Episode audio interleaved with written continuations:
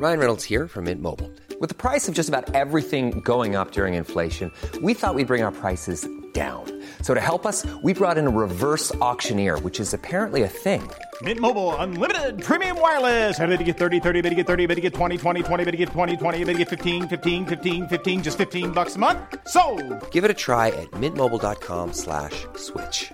$45 upfront for three months plus taxes and fees. Promo for new customers for limited time. Unlimited more than 40 gigabytes per month. Slows. Full terms at mintmobile.com.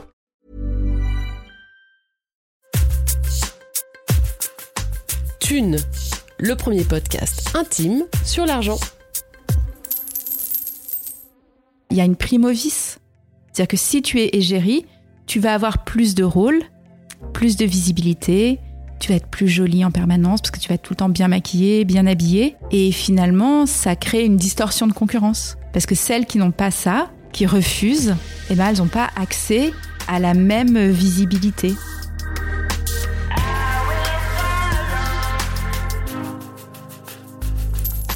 Aujourd'hui, je reçois la comédienne et autrice Audrey Vernon. La thune, c'est son sujet et les milliardaires, son obsession.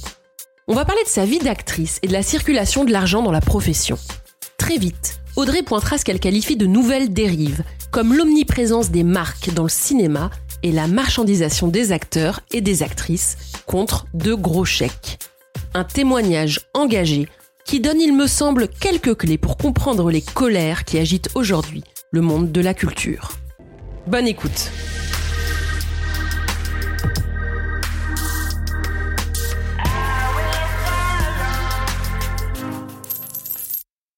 Audrey, tu es comédienne, comédienne engagée, même selon la presse. Et il y a quelques mois, j'ai découvert dans un article du Monde ton soutien à la décision d'Adèle Haenel de quitter le cinéma. Quand je t'ai contacté, tu m'as dit que tu étais très en colère contre certaines dérives du milieu et plus globalement contre certaines dérives du monde et du monde de l'argent. C'est une colère qui est là depuis longtemps, j'imagine.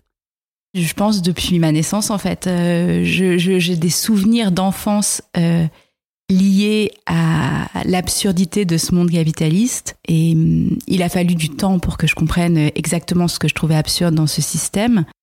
Je suis née dans une famille de la bourgeoisie marseillaise. Et il y a un truc que je détestais quand j'étais enfant, c'était le shopping. C'est-à-dire que euh, aller à l'école la semaine et le week-end aller faire les magasins, je me disais mais c'est pas possible, c'est ça le monde. J'aime pas du tout. Qu'est-ce qui t'emmenait faire du shopping? Ma maman que, que- que j'embrasse, parce que c'est ce qui se faisait à l'époque à Marseille. Le, le week-end, on descendait en ville acheter des jeans ou des trucs et on faisait plein de magasins. Elle me faisait essayer des dizaines de trucs et je trouvais ça horrible. J'avais l'impression de me balader dans une espèce de, de mall à ciel ouvert. Et, et, je savais que si je ne cédais pas, on allait faire les magasins pendant très longtemps. Donc au bout d'un moment, j'acceptais d'acheter un truc et je rentrais à la maison désespérée en me disant mais ça ne me fait pas du tout plaisir. Et du coup, quand j'ai découvert le théâtre, tu vois, le fait de jouer le soir, de ce mélange d'adrénaline et d'endorphine, euh, moi j'a- j'adore le côté drogue du théâtre en fait. Mais je pense que vraiment ce que j'aime dans le théâtre et euh, l'art, c'est le côté non marchand. Alors évidemment, aujourd'hui, malheureusement, la marchandise est partout. Mais quand à 11 ans, j'ai découvert ça, cette pratique et tout ça, je me suis dit, ah voilà, ok, ça je veux faire, la troupe, dire des textes ensemble, créer quelque chose ensemble aussi, de manière gratuite. Mais euh, pas de produire ou d'acheter ou de tout ça. Donc tout ça part quand même d'une opposition au shopping. T'en es où avec le shopping aujourd'hui? Et je déteste. Toujours. Ah, toujours. T'aimes pas Grosse angoisse. Ouais. Ah non. Je vis encore sur mes vieux vêtements qu'on me donnait quand je travaillais à la télé. Ma maman est encore désespérée quand elle me voit arriver et qu'elle me dit Mais elles sont trouées tes chaussettes? Et je suis là, ouais, elles sont trouées. Et alors? Ouais, non, j'aime pas du tout acheter des vêtements. Donc toi, ça te, ça ne te gêne pas visiblement de parler d'argent? Mais non, j'adore parler d'argent.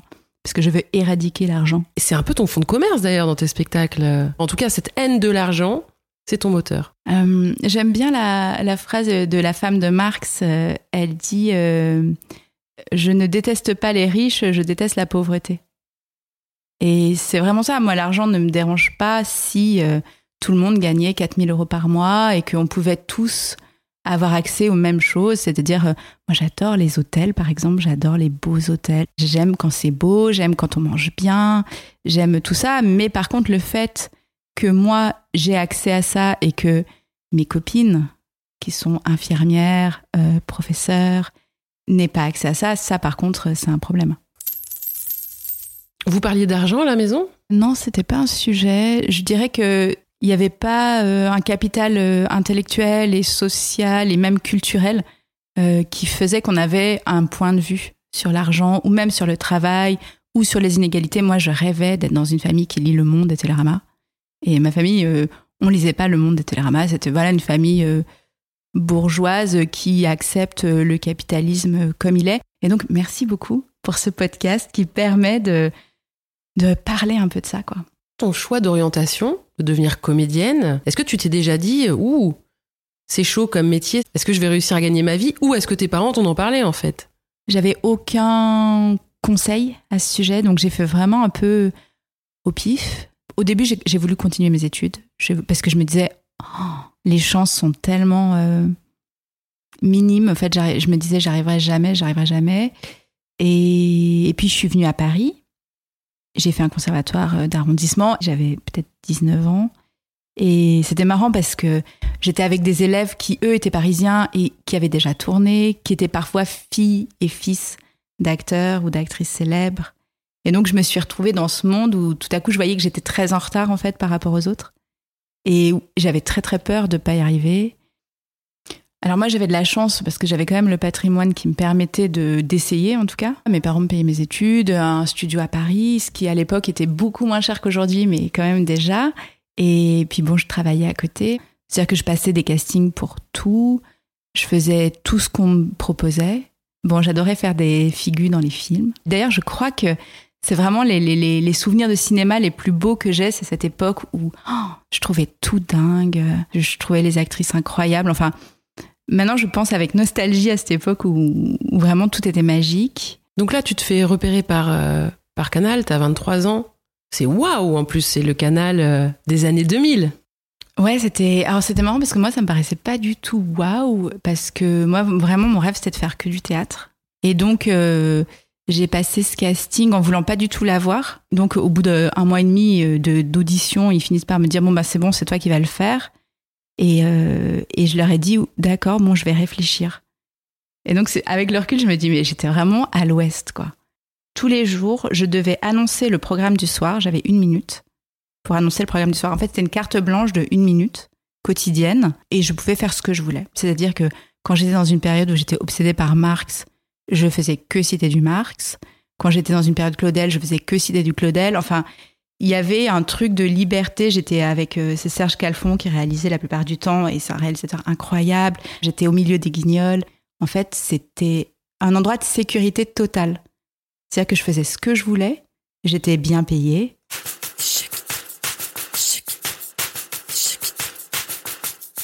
C'était marrant parce que j'étais serveuse à l'époque où, où ils m'ont engagée. Et euh, la directrice du programme m'a dit euh, T'es payé combien là actuellement? Ben, Je lui dis ben, 12 euros de l'heure. Et elle m'a dit Ah oui, d'accord, ça va être beaucoup plus. Et euh, effectivement, pendant les 10 années où j'ai travaillé là-bas, je, crois que j'étais payée 750 euros par euh, tournage. Et je faisais euh, quatre tournages. Enfin, je faisais plusieurs tournages par mois, donc c'était quand même très bien payé. Ça me permettait de faire mes spectacles à côté sans avoir aucune pression financière. Euh, ça m'a permis d'écrire le spectacle sur Marx. Ça m'a donné euh, une liberté financière sur laquelle je vis toujours aujourd'hui. Est-ce que euh, tu as souvent travaillé gratuitement? C'est venu vraiment avec Comment épouser un milliardaire, ça. Alors ça, c'est le premier spectacle que tu as écrit et que tu montes toute seule, c'est ça? Alors j'en avais écrit un autre avant qui s'appelait Le spectacle le plus drôle du monde, mais j'avais pas encore compris les codes, le public et tout. C'était tellement cryptique. Ça parlait de politique, de philosophie, et je l'avais appelé le spectacle le plus drôle du monde, mais je m'étais dit, les gens font comprendre que c'est une critique de l'humour. Et en fait, non, les gens ne comprenaient pas, donc ils venaient voir le truc au premier degré, et, ils, partaient. Ils partaient, c'était un calvaire. Quelle horreur. Ah, c'était horrible. Horrible, horrible, horrible. Et après, en 2009, j'ai écrit Comment épouser un milliardaire. Là, j'ai passé vraiment deux ans à bosser sur le capitalisme. C'était en 2009 à l'époque de la crise des subprimes. Et hum, j'ai lu le livre de Hervé Kempf que j'adore. Il s'appelle Comment les riches détruisent la planète. Et j'ai vraiment essayé d'enquêter sur les inégalités et d'essayer de comprendre c'est quoi ce truc riche, pauvre. Euh, pourquoi il y a des riches, pourquoi il y a des pauvres, pourquoi moi je suis plutôt du côté des riches, qu'est-ce que ça veut dire? Et Donc Hervé Kempf a été une lecture vraiment essentielle. C'est vraiment lui qui m'a permis de dire, OK, les milliardaires, c'est des psychopathes, c'est des serial killers, euh, et il faut dénoncer ce qu'ils font, quoi. Et c'est comme ça que, que j'ai écrit Comment épouser un milliardaire, que j'ai joué pendant 12 ans. Donc notamment grâce au cachet de Canal+. Complètement. Avant Bolloré. Avant Bolloré, oui. Canal Plus m'a permis de- de- d'avoir une, une liberté financière. Canal Plus plus l'intermittence du spectacle, quand même, il faut aussi le dire. Euh, ça m'a permis d'avoir la liberté financière, de passer beaucoup de temps à écrire, à lire et, euh, et à, à pas prendre de risques, en fait. Et après, dans la foulée, j'ai écrit le spectacle sur Marx. Encore sur l'argent. Comment ça se passe? Est-ce que quand on est comédien, comédienne, on jongle avec des projets qu'on aime et des projets plus lucratifs? Est-ce que tout le monde doit apprendre un petit peu à faire ces, écarts-là euh, pour continuer à travailler et à gagner sa vie et à faire des projets intéressants? Ah, je sais pas pour les autres, mais pour moi, c'est sûr que ça a été euh, un mélange entre des, choses lucratives comme la télévision et des choses moins lucratives comme le théâtre, à des choses pas du tout lucratives comme jouer gratuitement dans les ZAD, par exemple. Mais ce mélange, euh, moi, je, l'aime beaucoup, mais c'est sûr qu'il est, il est viable uniquement parce que il y a des moments lucratifs. euh, et après, les cachets, ça, ça, ça dépend. La télé, c'est très bien payé. Et ça peut être immensément bien payé. Le cinéma, pareil. euh, Le théâtre, après, c'est quand même plus...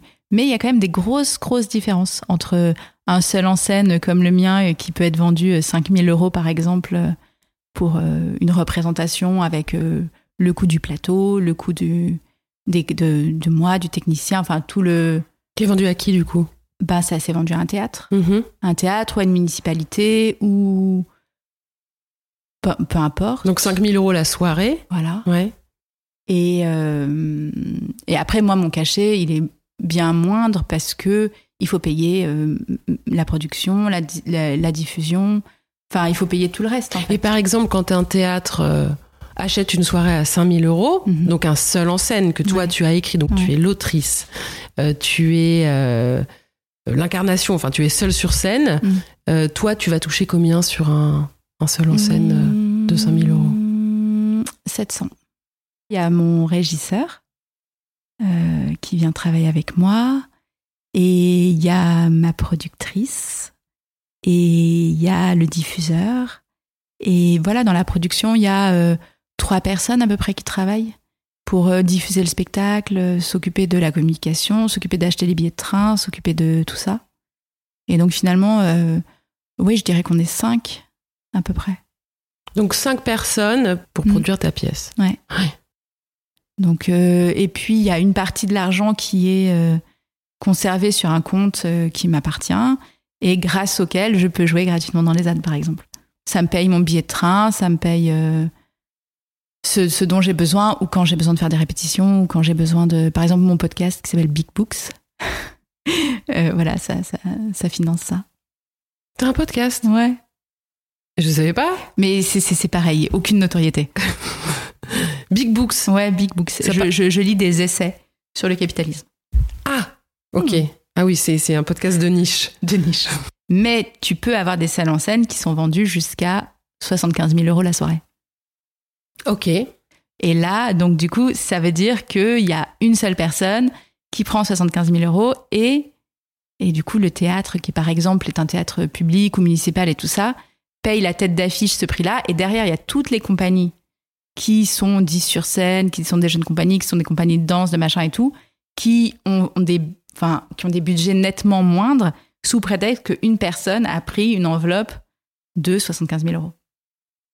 Donc il y, a il y a- aussi des inégalités dans ce, dans ce système. C'est-à-dire que la personne, on va dire, bon, c'est une star, c'est une star du théâtre ou de l'humour, Mhm. dit je prends 75 000 euros et ensuite les autres vont un petit peu grappiller autour, quoi. Bah, par exemple, euh, je sais pas, il y a un budget, euh, une municipalité a un budget de 300 000 euros pour sa saison théâtrale et, et ils veulent programmer, je sais pas, 30 spectacles. Donc si une star mange 75 000 euros, forcément, il y a beaucoup moins derrière pour tous les autres, Oui. euh, pour toutes les autres compagnies. Et c'est vrai que ça, par exemple, l'inflation des prix dans le théâtre, c'est euh, quelque chose dont je parle souvent avec les programmateurs.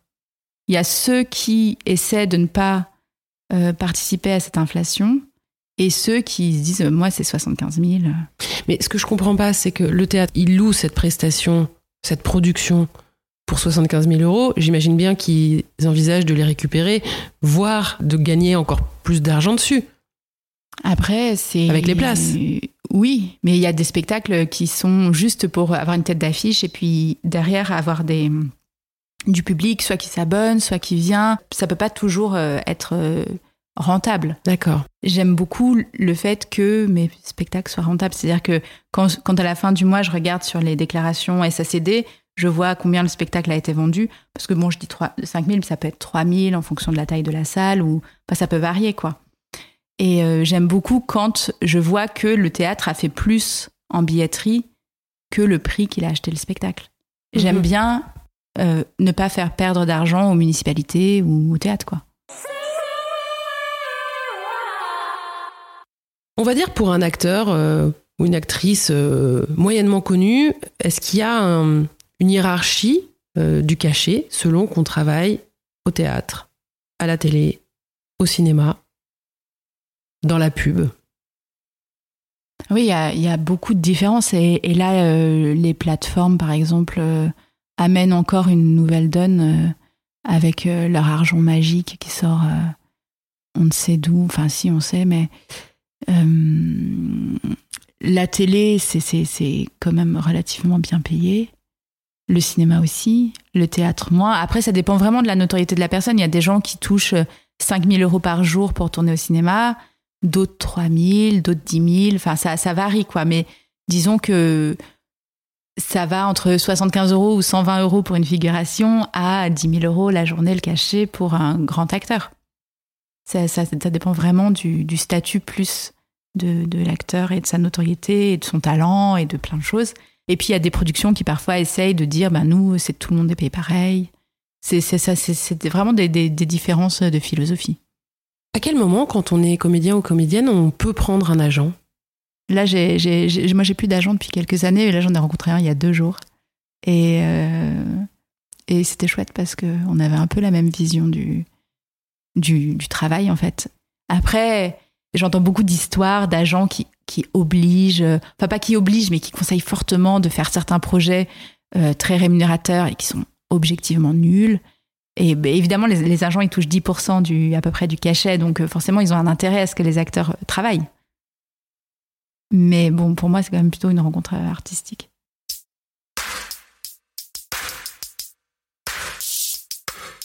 Après, il y a des acteurs qui, par exemple, qui s'autoproduisent et qui gèrent eux-mêmes cette partie du, du travail. Oh, moi, je serais incapable. Je serais incapable de faire une facture.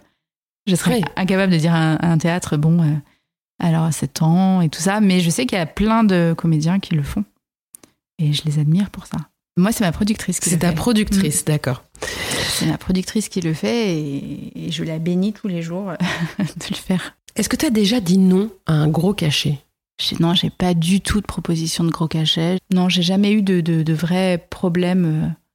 Euh, de, de conflits. Euh. Il y a plein de trucs que j'aime pas et ça se voit vraiment beaucoup, beaucoup et très, très vite. Et, et donc, euh, non, j'ai plus de problèmes à trouver des projets euh, qui à la fois me plaisent et, et m'intéressent. Est-ce que tu as une réputation de chieuse dans le milieu? Je sais pas. je, je, sais pas. Oh, mon Dieu. Euh, bah, déjà, je suis pas une star. Hein. Donc, on est quand même très très loin d'avoir de, des, des problèmes de J'en sais rien, je sais même pas si j'ai une réputation dans le milieu. J'adorerais. J'espère que j'ai une réputation dans le milieu, mais je je crois pas. Non, je pense pas. Est-ce que euh, les comédiennes, les comédiens, euh, c'est globalement des gens qui galèrent? Hmm, bah, En France, on a quand même un système qui est assez euh, fou, qui est l'intermittence du spectacle. C'est-à-dire que à partir du moment où on fait 57 cachets, où on joue 57 fois dans l'année, on est payé le reste de l'année à écrire, répéter. Oui, ça, c'est assez unique au monde quand même. évidemment, c'est difficile de trouver 57 dates dans l'année.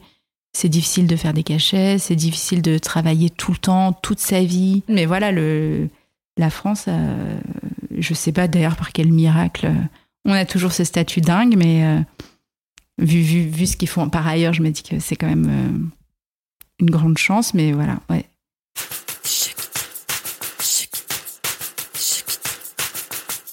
Hier, une cagnotte a été créée sur euh, Litchi pour euh, soutenir euh, Jean-Pierre Léo, qui est donc cet acteur fétiche de la nouvelle vague, puisqu'à 79 ans, il se trouve en grande difficulté financière. C'est vrai que certains acteurs disparaissent du jour au lendemain. Alors, je pense notamment aux femmes.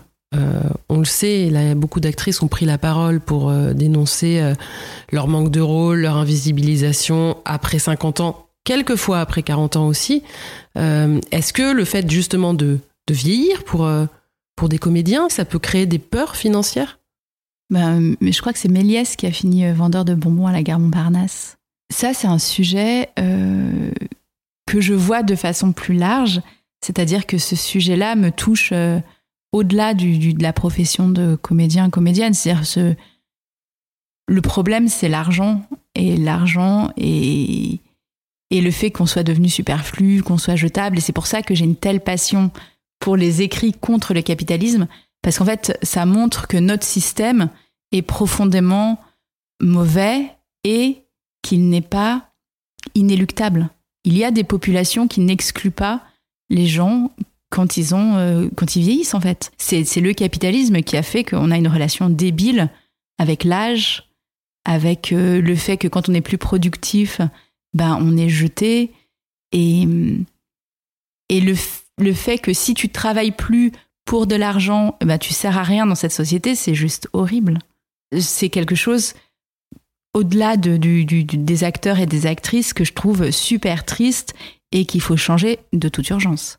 Est-ce que dans ton métier, il y, a des, il y en a qui font des, des ménages, entre guillemets, pour boucler les fins de mois? Donc euh, de l'animation d'événements, euh, de la pub, euh, des campagnes d'influence sur Instagram, des choses comme ça?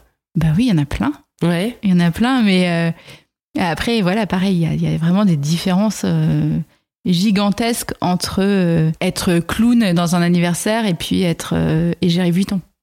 Mais est-ce qu'on peut être égérie Vuitton un jour et euh, clown dans un anniversaire le lendemain? Et Ou six mois pas. après Par contre, on peut être égérie Vuitton et égérie Greenpeace. Ça, c'est plus. Ah, Ça, c'est plus curieux. tu penses à des gens. Mais tu ne diras pas qui. Mais non. D'accord. Ou on peut jouer une ouvrière dans un film d'auteur et être égérie Dior. Pareil.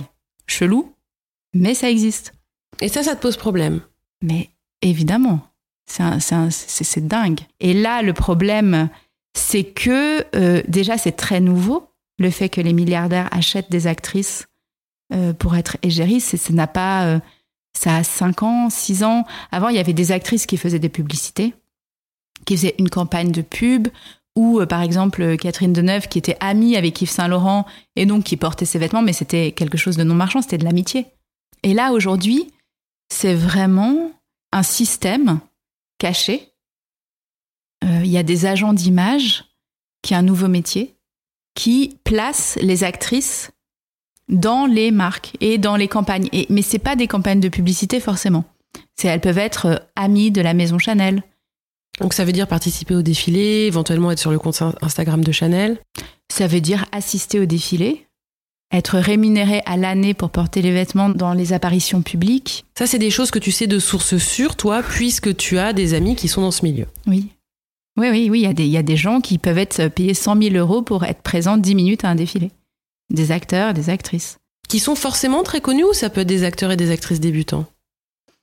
Alors là, il y a un nouveau. euh, ce qui est très étrange, c'est qu'il y a des jeunes actrices qui jouent dans des films d'auteur qui sont pas très connus, mais qui sont déjà Égérie Vuitton, Égérie Chanel, Égérie Dior. Et ça, c'est quelque chose d'assez nouveau. C'est des actrices qui sont pas du tout euh, identifiées du grand public, mais qui sont déjà sous contrat avec un milliardaire. Et pour moi, ça, c'est très problématique parce que déjà, euh, ça veut dire qu'elles elles sortent de la condition commune des acteurs et des actrices qui doivent travailler pour vivre et tout ça, parce que tout à coup, hop, il y a un contrat, on peut s'acheter une maison directe très jeune.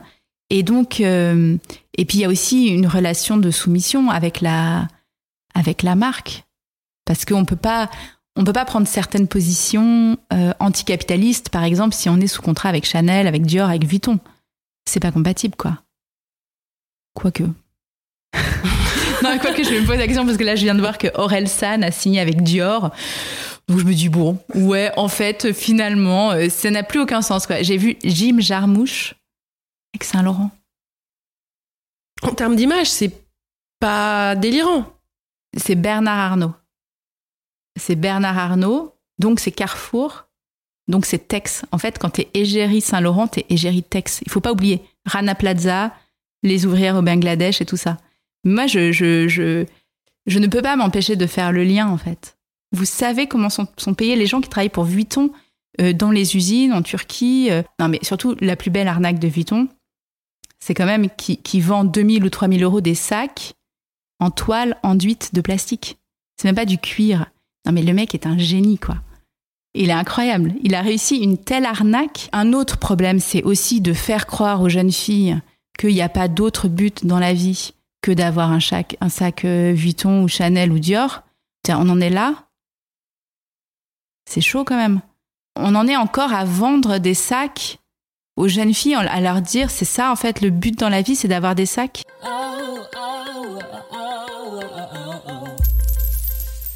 Comme je savais que j'allais faire ce podcast, j'ai beaucoup regardé Cannes aussi, où la présence des marques est absolument gigantesque et ça croît d'année en année. Tu vois, par exemple, je voyais, avait un, un acteur euh, et une actrice qui se baladaient sur la croisette, ils étaient couverts de montres et de, bijoux hyper chers, et ils marchaient, sur la croisette entourés d'espèces de Golgoth. Et j'ai vu la vidéo sur Instagram sur leur propre compte, et on les voit, et ils regardent à droite, à gauche, et ils sont terrifiés en fait. Je me dis, mais qu'est-ce que c'est que ça les, acteurs et les actrices peuvent plus marcher sur la croisette pour rencontrer du public parce qu'ils sont entourés de, de, de, de, molosses qui les protègent du vol et des agressions, parce qu'ils portent des montres à plusieurs millions. Mais il y a un autre truc qui m'a beaucoup choqué, c'est Jane Fonda, anticapitaliste, qui se bat pour le climat, machin et tout. Et c'est elle qui a fait le petit discours juste avant la remise de la palme à Justine Trier. Et pendant son discours, elle a cité trois, quatre fois L'Oréal en tant que bienfaiteur de l'humanité et des femmes. Et je me suis dit, mais ce n'est pas possible en fait. Normalement, il devrait y avoir une régulation de la publicité. On n'a pas le droit de faire de la pub pour une marque comme ça pendant une cérémonie publique euh, qui célèbre le cinéma. Et- et surtout, je ne comprends pas comment dans la tête de Jane Fonda, qui a vraiment rien d'autre à faire que de lire des bouquins, parce qu'elle est vieille, elle est riche, enfin franchement, elle peut lire quoi. Comment elle s'aperçoit pas que d'être égérie L'Oréal, c'est exactement comme être égérie totale. Et je me dis, mais comment elle fait pour ne pas voir la dissonance? On peut pas faire une grève pour le climat et être égérie totale à côté, c'est pas possible. Je comprends pas. Et puis la Palme, c'est pareil, la Palme, c'est Chopard depuis 98, euh, voilà, une multinationale euh, de, du luxe. euh, hum, c'est de l'or, on sait d'où vient l'or, des mines. Il, il- soi-disant, c'est du fair-minded, mais en fait, l'or, c'est euh, pour l'extraire, il faut du mercure, du cyanure et tout rejeter dans la nature. Il n'y a pas de fair-minded. Il n'y a pas des mines équitables, ça n'existe pas. C'est ça, c'est ce décalage entre les films qui sont des films engagés, souvent, je dirais, progressistes socialement, qui, ont l'air de lutter pour un monde meilleur, et comment, comment toute cette industrie dégueulasse se, se raccroche en fait euh, à la création. Tu le sais très bien, le cinéma est un, un marché, c'est un énorme business. Maintenant, il y a les plateformes qui sont venues dedans. Euh, euh, toi, par exemple, au moment où, quand, quand, quand tu commences dans le métier et que tu bosses pour Canal+, c'est pareil. Canal n'a pas les mains complètement propres, mais ça te permet d'accepter, te permet aussi à toi de faire des projets plus perso, plus vertueux. Bolloré, il n'était pas dans Canal Plus il y a dix ans. C'était déjà du capitalisme, etc. Mais c'était pas la même concentration. Si je prends l'exemple, un exemple que je connais bien, qui est celui du théâtre, c'est la même chose. Il y a des milliardaires maintenant qui rachètent des théâtres à Paris. Euh, Marc Ladré de la Charrière, par exemple, Fimalac, il a 20% des sièges des théâtres à Paris. C'est un milliardaire avec une agence de notation. Et ça, c'est nouveau. Avant, ça n'existait pas. Les théâtres appartenaient à des passionnés de théâtre, des petits vieux, des petites vieilles qui avaient des théâtres. Et il n'y avait pas de milliardaires dans, dans le jeu. Avant, quelqu'un qui était passionné de théâtre pouvait acheter un théâtre pour 1 million, 2 millions. Aujourd'hui, les milliardaires, ils ont mis la barre à 7 millions. Donc en fait, quelqu'un qui est passionné de théâtre peut plus acheter un théâtre. Et en plus, pour rembourser euh, le montant du prêt, si on achète un théâtre, Ça veut dire qu'aujourd'hui, il faut des pièces qui fassent 90% de remplissage, là où avant, avec 60% de remplissage, euh, les théâtres s'en sortaient. Donc ça change aussi la création à l'intérieur même. Il faut des, des créations qui cartonnent. Ce que, ce que tu dis, c'est qu'en fait, le milieu du luxe est en train de préempter de façon globale euh, le milieu de la création théâtrale, cinématographique, euh, les lieux, les comédiennes, les Ouais. comédiens. euh, En fait, il y a aussi quelque chose qui est assez pervers, c'est-à-dire que quand on est égérie ou ami de la maison Chanel, on a, on a les couvertures des magazines, parce que comme tu le sais, euh, les milliardaires sont les plus gros annonceurs de la presse. Donc c'est ces filles-là qui ont les couves des magazines. Donc c'est ces filles-là qui obtiennent la visibilité pour des films d'auteur. Et donc c'est ces filles-là qui tournent de plus en plus. Donc il y a une véritable, il y a une primovice. C'est-à-dire que si tu es égérie, tu vas avoir plus de rôles, plus de visibilité, tu vas être plus jolie en permanence parce que tu vas être tout le temps bien maquillée, bien habillée. Et finalement, ça crée une distorsion de concurrence. Parce que celles qui n'ont pas ça, qui refusent, eh ben, elles n'ont pas accès à la même visibilité. Et t'en connais qui ont juste. refusé? Oui, ce- celle qui le dit publiquement, c'est Cécile de France. Je l'ai souvent entendu dire euh, qu'elle refusait tout euh, contrat euh, de cet ordre-là. Euh, Il y a Florence Loirecaille, que j'adore, qui est une actrice incroyable aussi. Enfin, il y a quand même quelques, quelques personnes qui, qui voient, qui voient ça. Mais c'est- difficile parce que qui refuserait euh, 1 million, 2 millions, 3 millions? Parce qu'on se dit, ah, mais avec ça, moi, euh, si on me donnait 3 millions, je, je- franchement, il y a plein de choses que j'aurais envie de faire. Mais d'où viennent ces 3 millions? Toi, si on te proposait de devenir égérie Chanel pour 3 millions par an, tu dirais quoi? Bon, j'ai la chance qu'il n'y ait aucune chance qu'on me propose ça. Donc, je je, je suis pas concernée par cette question. Mais euh, je pense qu'à 20 ans, quand j'avais pas conscience de tout ça, euh, si on me l'avait proposé, mais évidemment. Non, mais surtout, surtout on, sait, là, on arrive à. Là, il fait plus 4 degrés aujourd'hui par rapport à la moyenne de saison. On sait, en fait, que tout ça, ça craint. Et quand des actrices vont euh, à Séoul pour le défilé Vuitton, puis en Inde pour le défilé Dior, puis à New York pour la collection croisière. Mais en fait, je, je comprends pas, quoi. Je comprends pas. Et puis, ce qui est pas normal aussi, c'est que sur leur compte Instagram, quand c'est des actrices, il n'y a pas marqué publication sponsorisée par. On les voit, elles sont très belles, elles sont en Vuitton, elles sont en Dior, en Chanel, en L'Oréal, machin. Mais il n'y a aucune mention du fait qu'elles sont rémunérées pour ça. Et puis même, tu vois, quand elles font la couve des magazines, il n'y a pas publié rédactionnel. C'est des zones grises. Quand t'as un annonceur qui te donne beaucoup, beaucoup d'argent, tu vas assez spontanément euh, euh, mettre en couve son égérie qui, en plus, en général, euh, est très jolie, euh, portera très bien les vêtements euh, pour la couve, sera mince, etc.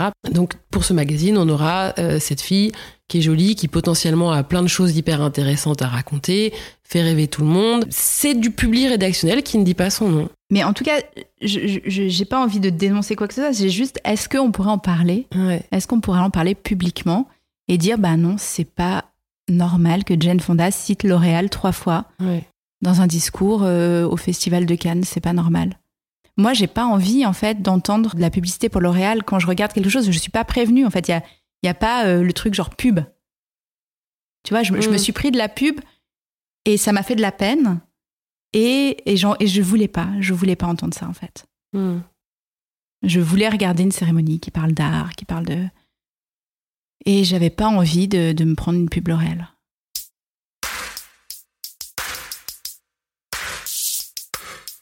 Tu soutiens euh, aussi, euh, dans le même genre, hein, euh, Blanche Gardin, qui a fait beaucoup de bruit récemment avec son post Facebook, disant qu'elle ne participerait pas à LOL qui ressort pour la somme de 200 000 euros.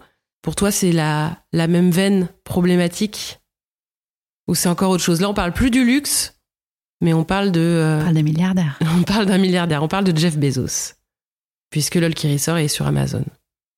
Oui, ben c'est la même chose. C'est- depuis quand c'est OK de faire de la pub pour Jeff Bezos? Depuis quand est-ce qu'on trouve que c'est une super idée? Ben Depuis que Jeff Bezos est devenu producteur de contenu. Et donc, euh, Il y a Ricky Gervais qui avait, eu- je crois que c'était au Golden Globe, qui avait dit euh, à si Daesh montait une chaîne de télé, euh, vous iriez tous quoi. Et j'ai l'impression qu'aujourd'hui les enjeux sont grands et que on réagit avec beaucoup de légèreté. J'arrive pas à comprendre pourquoi ça devient ok parce que LOL qui ressort c'est juste ça, c'est juste une publicité pour que les gens s'abonnent à Amazon Prime et du coup deviennent captifs de toute la, logistique et euh, plutôt que de privilégier un magasin de centre-ville, ils vont commander sur Amazon parce qu'ils sont déjà abonnés à Amazon Prime. C'est super pratique, c'est sur le téléphone et tout ça. Et donc en fait, les acteurs et les actrices, euh, sous couvert d'un divertissement, sont là uniquement pour ramener des nouveaux abonnés. Et ça, ça a l'air de bien marcher puisqu'ils sont payés 200 000 euros pour le faire. Il aura fallu trois saisons pour que euh, quelqu'un dise Blanche Gardin? oui dise c'est c'est pas possible et hum, Et c'est pris d'ailleurs un torrent de haine. Aussi. Mais c'est pas facile de d'attaquer les milliardaires. La puissance en face elle est gigantesque et la puissance euh, de communication qui a précédé la saison 2 de LOL qui ressort elle était gigantesque. Le Parisien tous les journaux ont fait des articles pour parler de cette émission. Il y a une couverture médiatique énorme. Il y a une, une bonne interview de euh, d'Eric et Ramsey, euh, dans un des derniers Society, euh, qui donc lui a fait LOL qui ressort et qui a bien pris euh, ses 200 000 euros. Et donc quand le journaliste l'interroge sur le sujet, euh, il répond Moi, mes amis carleurs ou chauffeurs de bus, ils m'ont dit si tu le fais pas, on t'ouvre la gorge. Tu sais combien on gagne, t'as cette chance, saisis-la. Mhm. Euh, et puis il ajoute Ma mère, elle me tue si je prends pas le chèque. Mhm. Euh, voilà. Donc il dit euh, si Blanche Gardin veut pas le chèque, je respecte, mais je veux qu'on respecte mon choix. On est beaucoup, beaucoup à comprendre que ce soit très dur de dire non à 200 000 euros euh, pour une ou deux après-midi de travail, quoi. C'est la puissance de l'argent. Là où je trouve que Blanche a été incroyablement courageuse et, et- et que son geste est important, c'est que elle a dit il faut qu'on en parle parce que c'était caché ça. C'est-à-dire que on avait l'impression que les acteurs et les actrices jouaient gratuitement pour une association et que à la fin euh, il y aurait 50 000 euros pour une association et que eux ils faisaient ça juste pour le fun. Moi j'avais entendu parler de ce chiffre mais j'avais dit, genre, c'est une légende urbaine. On- personne paye 200 000 euros pour une journée. Je me disais, non, mais vous devez vous tromper, ça va être 20 000, pas 200 000. Et en, en fait, euh, ce que, ce que Amazon fait de mal dans le monde est proportionnel à la somme qu'ils sont obligés de donner pour que des acteurs qui sont pas débiles, enfin, ils savent quand même pour qui ils bossent. Donc, en dessous d'une certaine somme, ils vont pas le faire gratos, c'est pas vrai. On peut pas faire, on peut pas travailler pour un milliardaire et faire ça gratuitement. Le problème, c'est c'est pas d'accepter ou de pas accepter. Le problème, c'est d'où vient cet argent? Cet argent, il, il vient de la plus-value. Il vient du travail des pauvres et des gens dans les entrepôts. Il vient des, des marchandises qui viennent en porte-container de Chine. En fait, il faudrait pas que ça existe. Euh, Je veux dire, personne ne devrait être payé 200 000 euros alors que d'autres sont payés euh, 1000 euros, enfin, qui sont payés au SMIC et tout ça. C'est pas possible. Le problème, c'est que les acteurs en, participant, et c'est que des acteurs que j'adore. hein. Il y a vraiment beaucoup d'acteurs là-dedans que je. Mais j'avoue que je n'ai pas compris leur participation et que, et que ça, ça me rongeait en fait. On rigole sur une entreprise euh, écocidaire en fait. C'est pour ça que je, je remercie Blanche d'avoir euh, euh, accepté de prendre sur elle ben, la responsabilité de, de faire ce geste. C'est extrêmement dur en fait de se heurter à, un- à la puissance d'Amazon. Et il fallait bien que quelqu'un dise, dise la réalité. Là, j'espère que personne n'aura l'indécence de, de faire une saison 3.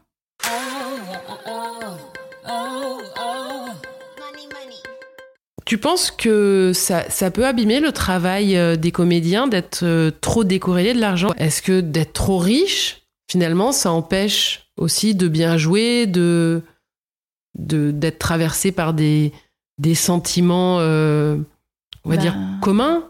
Je pense que là, par exemple, les, marques se mettent à produire des films. Chanel, par exemple, se met à produire. Et oui, je pense que c'est problématique parce que, euh, enfin, je veux dire, c'est c'est pas représentatif de la réalité, quoi. Ça va, les films vont devenir des publicités. Et est-ce qu'on a envie de ça? C'est-à-dire que des gens euh, beaux qui flottent. euh. Aujourd'hui, la nouvelle norme est celle-là. Elle est dans cette porosité entre euh, les marques et euh, les gens visibles et les gens qui font rêver. Et euh, je trouve ça extrêmement sain que tu parles de ce sujet et que tu t'en empares. Je trouve ça extrêmement sain qu'il y ait des gens qui tirent la, la sonnette d'alarme. Et en même temps, je ne peux pas m'empêcher de me demander, mais comment est-ce qu'on peut revenir en arrière Puisque la puissance de l'argent est tellement monstrueuse. On parle de, de, de, de sommes colossales. Il y a, y a une époque où avoir des esclaves, c'était extrêmement chic. Maintenant, c'est plus trop chic. Non, c'est moins chic. C'est moins chic. Mm. Mais voilà, c'est juste un, un changement de un changement de, de- de mentalité. Et c'est- là que le combat contre les milliardaires rejoint le combat écolo. Toi, aujourd'hui, euh, tu te considères appartenir à quelle euh, classe, euh, catégorie euh, socio-professionnelle? Je crois que je suis dans les 5% les plus riches du monde. Tu- Et tu le sais. Bah, en fait, quand t'as un Solex, t'es dans les 50% les plus riches du monde. Quand t'as un Solex. Ouais, c'est quand j'ai écrit Comment épouser un milliardaire. Je, je crois qu'à l'époque, quand t'avais plus de 2200 euros de, de patrimoine, t'étais dans les 50% les plus riches. Et moi, je pense que je suis dans les 5% ou les 10%. Mais on est assez vite, en fait, euh, dans les 10%. Donc, si vous écoutez et que vous avez... euh, regardez dans, dans les combien vous êtes, ça va vous remonter le moral. Non, parce que c'est vrai que... hum, Oui, on se rend pas compte que la... Enfin, je veux dire, il y a une grosse partie de la population mondiale qui vit avec moins de 2 dollars par jour. Est-ce qu'il y a des choses que tu veux rajouter? Mais est-ce que je peux lire cette très belle citation de Pierre Clémenti, qui est un acteur euh, des années 70 que j'aime beaucoup et qui parle justement du rapport des acteurs avec le cinéma? La plupart des acteurs qui percent n'y résistent pas. Ils pénètrent dans l'Olympe, ils prennent place au rang des demi-dieux, ils croient eux-mêmes aux mythes qui les déifient et qu'ils alimentent, qu'ils reconduisent par le spectacle de leur vie publicitaire. Ces idoles, je hais la chose et le mot, peuvent-elles susciter autre chose que des rêves de pacotille, des songes creux, désirs de luxe, d'ostentation, de vanité, de fric, qui intoxiquent les jeunes esprits bien plus gravement que toutes les drogues Le voilà, le véritable opium, qui détourne les énergies de la voix créatrice, qui assèche les cœurs, qui mobilise les forces vivantes vers l'objectif mesquin et négatif de la réussite individuelle. Je crois qu'il est beaucoup plus important pour celui qui est acteur de devenir un homme véritablement, d'apprendre dans la simplicité de la vie quotidienne à communiquer avec ses frères, d'aider par son travail à mettre en lumière la part du monde qui est vérité et non celle qui est toc, préfabriquée, illusion. L'acteur est le représentant de l'inconscient collectif. Son travail permet à chacun de prendre conscience de son bonheur ou de son malheur, de tenter de perpétuer l'un ou de faire cesser l'autre pour retrouver le sentier de la joie. L'acteur peut être l'étincelle qui donne naissance à un foyer où chacun pourra puiser un peu de chaleur, d'énergie, pour continuer son voyage. Toi, c'est ta vision du, du métier. Oui. Oui. Ouais, ouais. Ouais, il dit après, je pense que l'art doit être au service du peuple et c'est pourquoi il me semble qu'il est inconciliable avec le statut de l'idole qui est au-dessus du peuple, qui le domine et l'humilie, qui se fait servir par lui. Je vois l'artiste comme un ouvrier parmi les autres. Merci Audrey Vernon. Merci beaucoup. Moi, je pense que j'ai plus jamais travaillé après cette interview.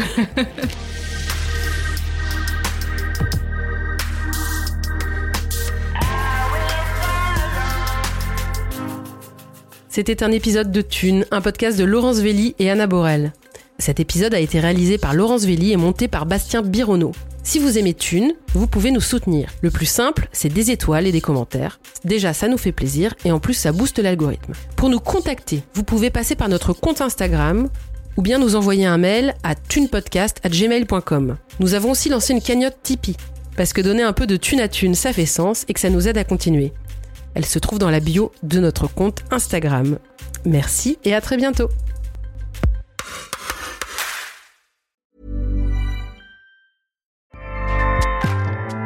ACAST powers the world's best podcasts. Here's a show that we recommend. Hi, I'm Jesse Cruikshank. Jesse Cruikshank. I host the number one comedy podcast called Phone a Friend. Girl, let's phone a friend. Not only do I break down the biggest stories in pop culture with guests like Dan Levy and members of InSync, I do it with my own personal boy band singing jingles throughout. Because it's my show. It's your show, girl. New episodes of Phone a Friend Yeah. drop Thursdays wherever you get your podcasts. So work it, girl. Yeah, work it. Okay, that's enough. ACAST helps creators launch, grow, and monetize their podcasts everywhere. ACAST.com.